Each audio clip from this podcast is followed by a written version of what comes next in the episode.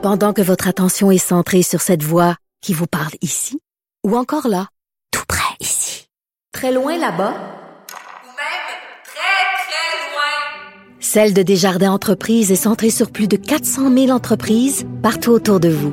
Depuis plus de 120 ans, nos équipes dédiées accompagnent les entrepreneurs d'ici à chaque étape pour qu'ils puissent rester centrés sur ce qui compte, la croissance de leur entreprise.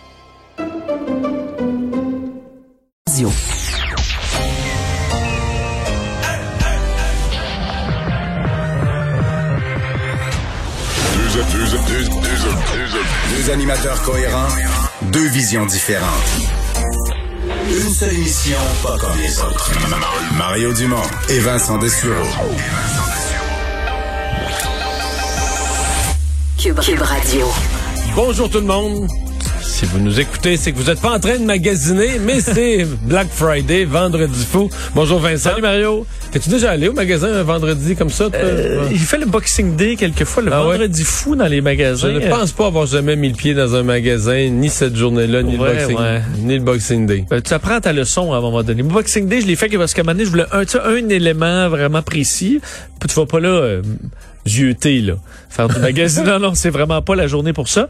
Mais euh, aujourd'hui, euh, on voyait dans les magasins, alors que c'est le vendredi fou, beaucoup moins de monde. là. Il y avait quand même des petites Ouais. files par endroit là, pour des Mais j'ai vu l'hélicoptère TVA est allé euh, survoler euh, des centres commerciaux. Oui. Ça a pas l'air facile de stationner. C'est plein. euh, Les stationnements sont quand même chargés, faut comprendre. On arrive à la période des fêtes aussi, les, les magasins sont ouverts. Il y a du monde, mais c'est moins la cohue quand même qu'en temps normal. Mais est-ce qu'on attend beaucoup plus d'achats en, en ligne? Là? Ben oui, certains euh, analystes qui euh, prévoient que ce serait peut-être une des plus importantes journées de vente en ligne de l'histoire aujourd'hui et peut-être au Cyber Monday, le cyber lundi, lundi. Alors parce que énormément euh, de ventes se transportent sur euh, Internet ces jours-ci. Alors on verra les chiffres du vendredi fou dans les prochaines heures. C'est le même scénario aux États-Unis. Beaucoup moins de monde aujourd'hui. Et on va en reparler tout de suite. On rejoint Paul Larocque et l'équipe de 100% Nouvelles. 15h30, c'est le moment de joindre en direct Mario Dumont dans son studio de Cube Radio. Salut Mario. Bonjour. Salutations à, à tes auditeurs également. Mario, euh, les révélations du bureau d'enquête, tu as vu euh, d'autres éléments qui ont été rendus publics euh, hier à, à JE, hier soir à TVA. Donc, il y avait... Mario, on a... C'est quand même pas... Hier matin, le journal nous apprend, il y a euh, des dirigeants connus, su, vus, connus, reconnus de la mafia qui vont... euh, des clients privilégiés du Casino de Montréal vont y blanchir l'argent sale. Et non seulement ça, on déroule le tapis rouge pour les attirer. Et là, JE, on apprenait hier soir qu'il y avait une enquête déclenchée et que quelqu'un, quelque part, est intervenu l'année dernière pour arrêter cette enquête. Tu as vu les explications de la PDG actuelle de, de l'Auto-Québec? Mario, faisons le point de la situation. Est-ce que ces explications t'ont satisfait hier soir de, de la PDG de l'Auto-Québec? Non. Non. Euh, je dis tout de suite, euh, ici à Cube Radio, je lui reparle dans une vingtaine de minutes.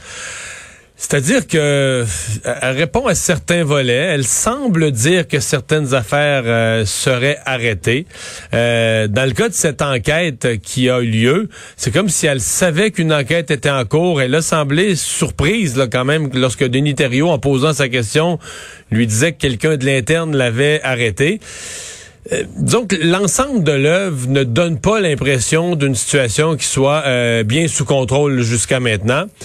Euh, L'autre affaire, c'est que, bon, euh, l'Auto-Québec n'avait pas voulu parler. J'ai la franche impression, euh, Paul, que euh, c'est comme la dirigeante de l'Auto-Québec, là, a comme été un peu forcée de donner des entrevues. D'après d'après moi, au gouvernement, autant le bureau du ministre des Finances, Éric Girard, qui est responsable de l'Auto-Québec, que le bureau de M. Legault, on dit, hey, nous autres, on n'a rien fait pour ça, c'est toi qui gères l'Auto-Québec. C'est pas vrai que c'est nous autres qui va répondre, qui va prendre la chaleur.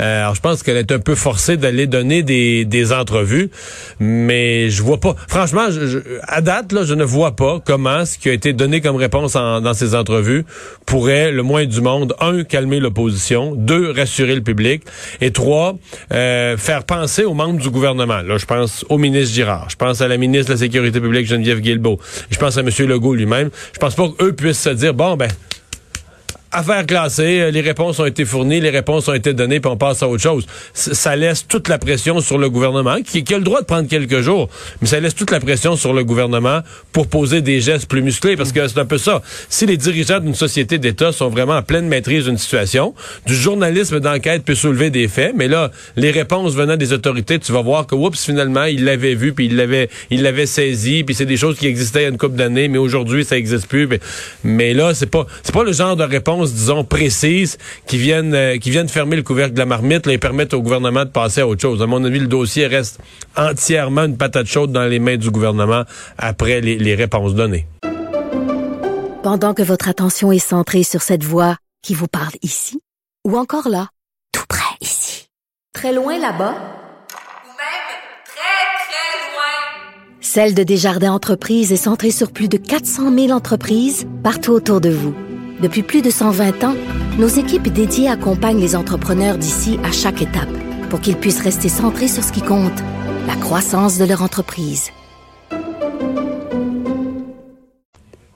Parce que il faut comprendre, il y a l'Auto-Québec et en filiale de l'Auto-Québec, c'est la Société des, casinos du Québec, là où euh, on verra un peu plus tard l'organigramme et, et, les personnes impliquées dans, dans Et lui, on l'a pas entendu, le dirigeant de la Société des casinos silence radio. Parce que Mario, euh, euh on va se le dire, c'est un des grands défis euh, de tout temps du crime organisé partout sur la planète de recycler. on dit blanchir de l'argent pas compliqué. Ils font des centaines de millions de dollars avec euh, de l'argent sale, comme on dit, l'argent de la drogue notamment, euh, mais autres activités, mais beaucoup de la drogue. Mais là, comment ils disposent de cet argent-là? Alors de là, de là l'importance pour eux de recycler l'argent dans l'économie légale. Alors, tu sais, un chef de mafia, enfin des, des, gens de la mafia, s'en vont au casino, arrivent avec un disons, un budget de 100 000 dollars. Si toi et moi, on y va, ça va être 20 dollars, mais eux, c'est 100 000 dollars. Achètent des, des jetons. Avec du cash. Jouent un peu, perdent avec du cash, perdent, reprennent les jetons, les redonnent euh, au croupier et se font payer un chèque. Le chèque, pour eux, c'est maintenant de l'argent devenu légal. Ah oui, c'est un chèque du gouvernement, c'est un chèque du casino. Mais à, à sa face même, à sa face même, c'est un crime à sa face même, c'est une activité du crime organisé de recycler l'argent. Et là, tout ça s'est passé non seulement ça s'est passé à l'intérieur du casino, parce que partout sur la planète, les casinos, c'est une des portes d'entrée du recyclage d'argent. Mais là, qu'on ait invité des chefs connus, reconnus de la mafia, qu'on les ait attirés à l'intérieur du casino, c'est doublement, triplement troublant. Paul, tu le décris très bien. Et tu décris qu'un crime est commis lorsque de l'argent est blanchi. Le blanchiment d'argent au Canada est un crime. Donc la, question vient de, savoir après ça, est-ce que la société d'État est victime ou complice? De deux choses l'une, là. La société d'État joue dans le film, C'est elle. Donc, elle peut être victime. Je veux dire, tu peux être victime d'un crime. Mais plein de gens ont été victimes de fraudeurs, de gens, euh, donc, inconsciemment, participant à une transaction. donc, et, dans certains cas, par exemple, si un illustre inconnu vient au casino avec de l'argent sale, un visage que tu connais pas. Fais ce que tu viens de décrire. Bon, le casino peut toujours plaider, écoute, c'est un citoyen libre, il est pas en prison, euh, il rentre dans le casino. Mais par contre, quand des noms connus, pour lesquels tu remplis toi-même comme casino des rapports pour dire leur argent est de provenance louche, euh, et que de l'autre côté, tu leur fournis des cadeaux, tu les invites, Là, c'est difficile de plaider que tu es, victime, qu'un crime se fait dans tes, dans tes murs, un crime se produit chez vous, mais que difficile de plaider que tu en sois une victime. Hmm. Mario, bon, là, pour l'instant, il y a des vérifications à l'interne, à, l'Auto-Québec, à la Société euh, euh, des casinos. ça doit... Non, mais pour vrai, là, ça doit brasser, là à l'interne de l'Auto-Québec. Là. Je veux dire, moi, moi quand j'étais jeune à la ferme, la monnaie avec un grand bâton, on allait défaire un nid de guêpe, puis on se sauvait en courant, puis ça bourdonnait autour. D'après moi, c'est ce genre d'atmosphère-là qu'il y a à l'Auto-Québec depuis 48 heures. C'est là que tu as appris à courir vite, hein, c'est ça, Mario? Mais euh, dis-moi, dis-moi euh, ton opinion là-dessus. Bon, là, pour l'instant, il n'y a pas d'autres gestes ou d'autres communications du gouvernement. Là.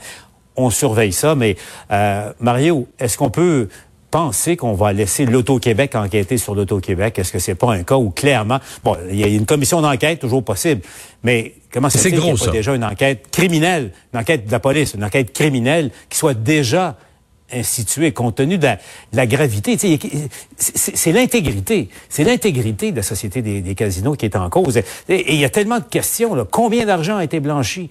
Euh, est-ce qu'il y avait des complices à l'interne? Euh, etc., etc. Hmm. Mario, euh, tu t'attends à quoi là, pour, pour la suite? Première remarque sur l'idée d'une commission d'enquête publique. Moi, j'ai trouvé ça un petit peu gros de la part de l'opposition. Euh, quasi, c'est sûr qu'ils ont l'exemple de la Colombie-Britannique, il y a eu une commission d'enquête publique, mais tu sais, nos collègues du bureau d'enquête ont fait un travail colossal, mais quand même sur la base exceptionnel. Oui, mais sur la base un travail exceptionnel. Oui, absolument. Mais sur la base quand même d'un reportage journalistique, un seul, le premier matin, après sept jours qui en sort puis qui en sort de nouveau après le premier matin, demander une commission d'enquête publique qui pourrait coûter des millions, des dizaines de millions, durer deux ans, trois ans. Je trouvais que l'opposition était peut-être un petit peu vite sur la gâchette là, euh, sur celle-là. Pour le reste. Moi, je suis étonné, d'un côté, de ne pas avoir entendu encore, à l'heure où on se parle, ni le ministre des Finances, qui est le ministre responsable de l'Auto-Québec dans la structure gouvernementale, c'est le ministre des Finances de qui, même si c'est comme indépendant l'Auto-Québec, mais ça relève du ministre des Finances, ni la ministre de la Sécurité publique, parce qu'on s'entend, toi et moi, on parle de crime, on parle de crime organisé, c'est euh, du ressort de la sécurité publique. Par contre, parfois, quand des ministres parlent pas, ça veut aussi euh, ça peut aussi vouloir dire qu'ils se mettent en réserve. C'est-à-dire que du côté gouvernemental, une des stratégies possibles, c'est de se dire, gardez bien, il n'y a pas, il a pas urgence en la péril dans la demeure en même temps. C'est pas comme une situation d'urgence médicale. Où, on peut, peut prendre quelques jours. Donc le gouvernement peut dire, regarde, nos principaux ministres, on va les mettre en, réserve. Euh, on va demander à la société d'État de se justifier devant le public et de nous justifier comment ils expliquent ça? Et partant de là, euh, les ministres responsables, donc c'est loin d'être exclu que euh, la semaine prochaine, euh, les, les, ministres interpellés arrivent avec des actions, des actions plus musclées, pouvant aller de changement à l'Auto-Québec, de promesses de changement aux lois de l'Auto-Québec, à la composition, à la gestion, jusqu'à des enquêtes avec des mécanismes d'enquête policiers ou autres plus approfondis. Mais pour l'instant, j'ai l'impression que le gouvernement a protégé les ministres responsables. Bon, bon quand même spécial qui sont pas allés sur la place publique. par hasard, là, dans, étant donné qu'il y a la pandémie, c'est pas tous les ministres, à cause de la distanciation, c'est pas tous les ministres qui sont en chambre tous les matins. Et ces deux-là n'étaient pas de la période de questions de jeudi. Ça, c'est un pur hasard. Là, ça, ils étaient là la veille. Mais bon, euh, ils vont devoir, euh, ces deux-là, euh, être, être, dans la responsabilité, ministérielle, s'exprimer là-dessus c'est une histoire qui est pas finie du tout. Là. si on peut conclure notre discussion, c'est une histoire qui est pas qui est pas finie du tout. Ouais qui est pas terminé euh, du tout. Euh, j'ai l'impression qu'on ne fait que commencer à, à, voir et à suivre donc ces révélations euh, du bureau d'enquête. Euh, Mario, euh, changeons de sujet un peu plus léger. je pense que là-dessus, toi et moi, on partage la même non-passion pour le magasinage, surtout soit au Boxing quand Day ou, Vendredi fou. je pense qu'on s'entend là-dessus, Mario. Il n'y a, pas de discussion à y avoir. Mais c'est pas tout le monde, Mario. Et là, on se posait la question, comment ça irait ce Vendredi fou, Black Friday, comme des Américains, Vendredi fou en français? alors, retrouver le chevalier masqué, Andy Saint-André, qui est euh, rue, Sainte, catherine Andy, parce que euh, le, le, virus de la COVID n'est pas venu à bout totalement du virus du magasinage aujourd'hui. Non, pas du tout. Et nous sommes trois. Je dois vous dire que moi non plus. En tout cas, Paul, c'est pas mon activité favorite aller magasiner, mais il y a des gens qui, pandémie ou pas, eux, sont prêts à faire la file. Hein. On le voyait sur le terrain avec ma collègue Marianne Lapierre ce matin. Des gens qui ont même passé la nuit devant certaines boutiques. Des chasseurs d'aubaine qui sont arrivés euh, aux petites heures du matin pour profiter des rabais. Et je dois vous dire, on s'est ajusté. Là. La majorité des magasins, ça fait déjà quelques jours là, que les rabais sont en vigueur. Alors que d'autres, c'est le cas d'un magasin sur la rue Sainte-Catherine-Ouest, non loin d'ici, où on se trouve pour vous en direct cet après-midi. Paul, il fallait absolument se déplacer pour profiter des, des aubaines. Alors, vous vous doutez ce que ça a créé une file d'attente, des gens qui s'agglutinaient là devant, devant la boutique en question. Le gérant faisait son possible en disant distancez-vous s'il vous plaît, on aimerait que tout le monde puisse profiter des rabais, on ne veut surtout pas que la police débarque ici. Bon, dans l'ensemble, ça se passe plutôt bien, Paul. Je me suis rendu au centre Eaton tantôt très sécuritaire. Les gens peuvent faire la file de façon virtuelle, donc à prendre leur téléphone intelligent, scanner, là, si vous me permettez l'expression, euh, une sorte de, code, un code QR que l'on appelle, ce qui fait en sorte qu'ils font la file de façon virtuelle. Il y a du gel désinfectant. Voilà pour le centre études. Au Carrefour Laval aussi, la distanciation physique semblait respectée. Toujours est-il, j'ai rencontré des consommateurs. Pourquoi c'était important pour eux de sortir aujourd'hui, malgré la situation pandémique, et ont-ils déniché d'excellentes aubaines? On écoute. Le fait de voir autant de gens en file alors qu'on est en pleine pandémie, vous, ça, ça vous dérange pas? Non, il y, a- il y a les distanciations sociales et tout, donc c'est bon. Ça fait combien de temps que vous attendez, vous? Environ deux heures. Vous êtes à la fin de la file, là. Ouais. Il en reste quand même pour un bon moment? Ouais, mais j'espère que ça va passer vite. Vous venez chercher quoi exactement? Euh, je vais chercher les meilleurs prix en ville, là, qui est des souliers en fait. Vous n'êtes pas zéro craintif, là? Aucunement craintif. Ce que vous voulez, c'est la paire de souliers. Exactement. Vous avez acheté quoi exactement? Vous avez les mêmes plans? Ah, on a acheté euh, des petits cadeaux pour la famille, puis euh, du café pour nous deux. Les rabais valent la peine? On va voir. Vous Voilà. pas regardé avant? Euh, pas vraiment. Bon, on se doute un petit peu. On va voir. Distanciation, euh, etc., ça semble quand même respecté. À moitié, mais tu vois, il y a du monde qui le respecte, tu vois qu'il y en a qui ils s'en foutent. Bon, Mario, est-ce que ça t'a convaincu? Il n'est pas trop tard, là, après ton démission, peut-être, si tu veux y aller. Non, ça va aller. Euh, ça fait partie, disons, des questionnements liés au temps des fêtes, parce qu'effectivement, on se dit, bon, est-ce que c'est des centres commerciaux quand même pleins, malgré qu'on nous dit, euh, du côté des gens, là, des associations de commerce de détail, on dit, on a tout fait pour pas créer une, euh, une agglomération de gens aujourd'hui. On a tout fait pour étendre toute la semaine des aubaines, donc c'était la semaine du vendredi fou, etc. Donc, on a tout fait pour étaler le magasinage sur un maximum de, de jours. Mais je pense qu'il va y avoir quand même bien du monde aujourd'hui. Mais par contre, euh, que je disais que c'est toute la réflexion sur le temps des fêtes. Euh, aujourd'hui, euh, sur nos ondes à LCN, on a eu deux médecins. J'ai reçu le docteur Simon euh, de l'Institut de pneumologie de cardiologie de Québec ce matin, Québec, chef des chef des, des, des soins intensifs.